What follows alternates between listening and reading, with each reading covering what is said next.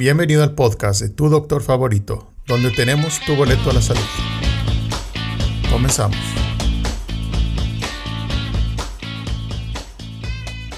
Hola, soy Jonathan Rodríguez, tu doctor favorito.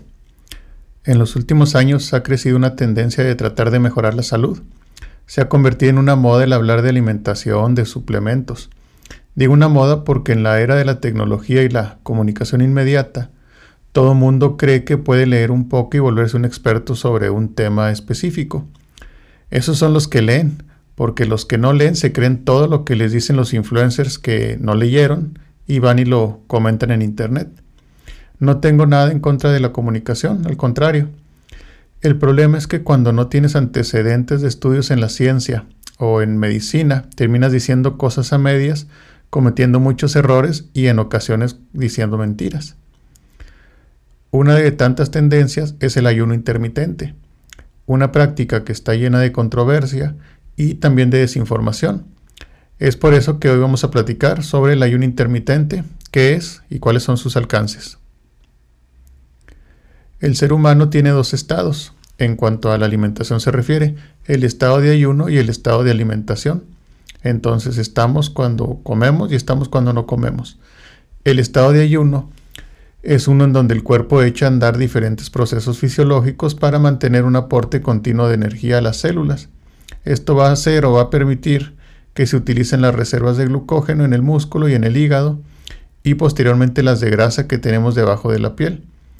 Esto nos va a permitir que durante el ayuno con, con las horas de sueño que pasamos sin comer, pues que no muramos de inanición.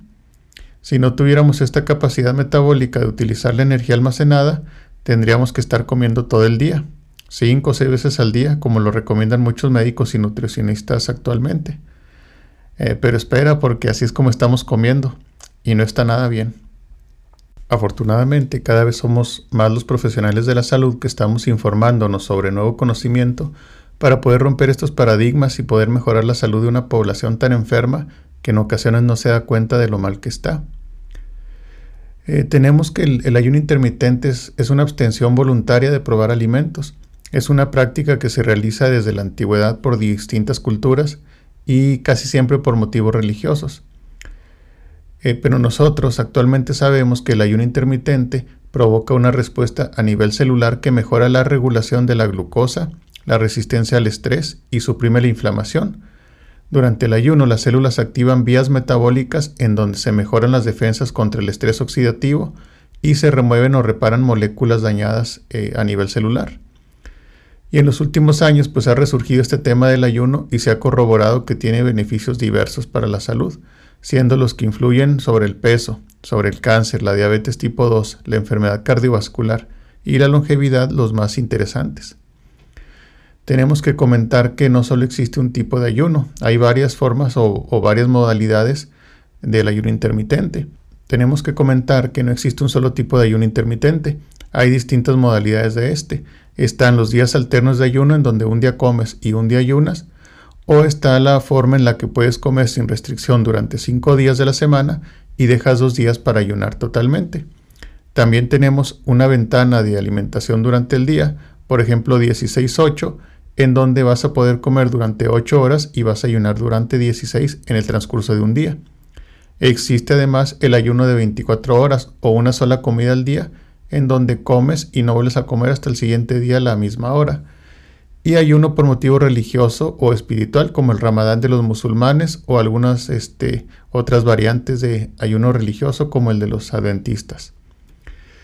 De los beneficios comprobados del ayuno intermitente podemos resaltar la mejora en las cifras de insulina basal, la mejoría de la glucosa en sangre, la elevación del colesterol HDL, que es el colesterol que, conocemos como colesterol bueno, y muy importante la disminución de los triglicéridos y la mejoría de marcadores de la inflamación. Se ha visto en estudios en donde se disminuye también la leptina, la resistina y se eleva la adiponectina. Todas estas son hormonas producidas por el tejido adiposo que están relacionadas con la obesidad. En cuanto a la pérdida de peso, esta se va a presentar en el ayuno intermitente, pero realmente los porcentajes son bajos, entre un 2 a un 4% del, del peso que se tiene, es lo que se puede perder. Aunque sí marca diferencia en la pérdida de grasa visceral, y tenemos que recordar que la grasa visceral es la que está alrededor de los órganos del abdomen, del hígado, en el páncreas y es un factor muy importante para la resistencia a la insulina. Otro punto importante a considerar cuando realizamos ayuno intermitente son los ciclos circadianos. Estos son ciclos hormonales que están relacionados con el sueño y con la vigilia y nos pueden influenciar en nuestros hábitos de alimentación, temperatura corporal, digestión y otras funciones del organismo. Entonces, como seres diurnos, seres que, vivimos durante el día y descansamos en la noche, nuestra alimentación idealmente debería ser durante las horas de luz natural. Esto se puede ajustar eh, o ajustaría más bien los distintos tipos eh, de secreción de diversas hormonas y de funcionamiento del sistema digestivo y de la microbiota intestinal. Si nos adentramos un poquito más, lo que esto quiere decir es que si deseamos comenzar a realizar ayuno intermitente, lo más conveniente sería que comenzáramos con una ventana de 16-8, o sea, ayunar durante 16 horas y comer en una ventana de 8 horas las veces que sean necesarias, y la mejor forma sería comer entre las 10 de la mañana a las 6 de la tarde. Esto es cuando tenemos luz del sol y comenzar el ayuno cuando se mete el sol, pasar el ayuno este, durante la noche y así completar el ciclo. Esto sería lo ideal, pero por supuesto en la vida actual que llevamos no siempre va a ser posible. Pero no hay ningún problema si tú te ajustas un poquito a tus horarios, eh, ajustas tus ventanas de, ayuno para que puedas llevar de mejor forma tu vida diaria. Quiero que te quedes con la idea de que no estamos hechos para comer todo el día. Desde la fisiología del tubo digestivo podemos notarlo claramente. El estómago tarda unas 4 o 5 horas en vaciarse después de una comida. Entonces, ¿por qué le vamos a dar de comer nuevamente antes de que se complete su proceso de digestión? Esto trae muchos problemas digestivos que continuamente vemos en las consultas médicas. Existe además poca evidencia de que el ayuno significa algún tipo de riesgo para la salud física o mental de los pacientes sanos, con sobrepeso, sin sobrepeso eh, u obesos mórbidos incluso. Una de las más comunes objeciones de los nutricionistas es que puede causar problemas de trastornos alimenticios como la anorexia. Y esto es parcialmente cierto. Una paciente, por ejemplo, que ya ha tenido problemas de este tipo, pues obviamente no es candidata al ayuno intermitente, nadie se lo debe recomendar pues ella ya tiene un trastorno. Pero definitivamente, si tú comienzas a ayunar, no te va a causar este tipo de padecimientos. Y siendo francos, ¿cuántas personas con ese tipo de trastornos conoces? Seguramente son mucho menos las que conoces con anorexia o con bulimia que las que conoces con obesidad, con sobrepeso o con diabetes.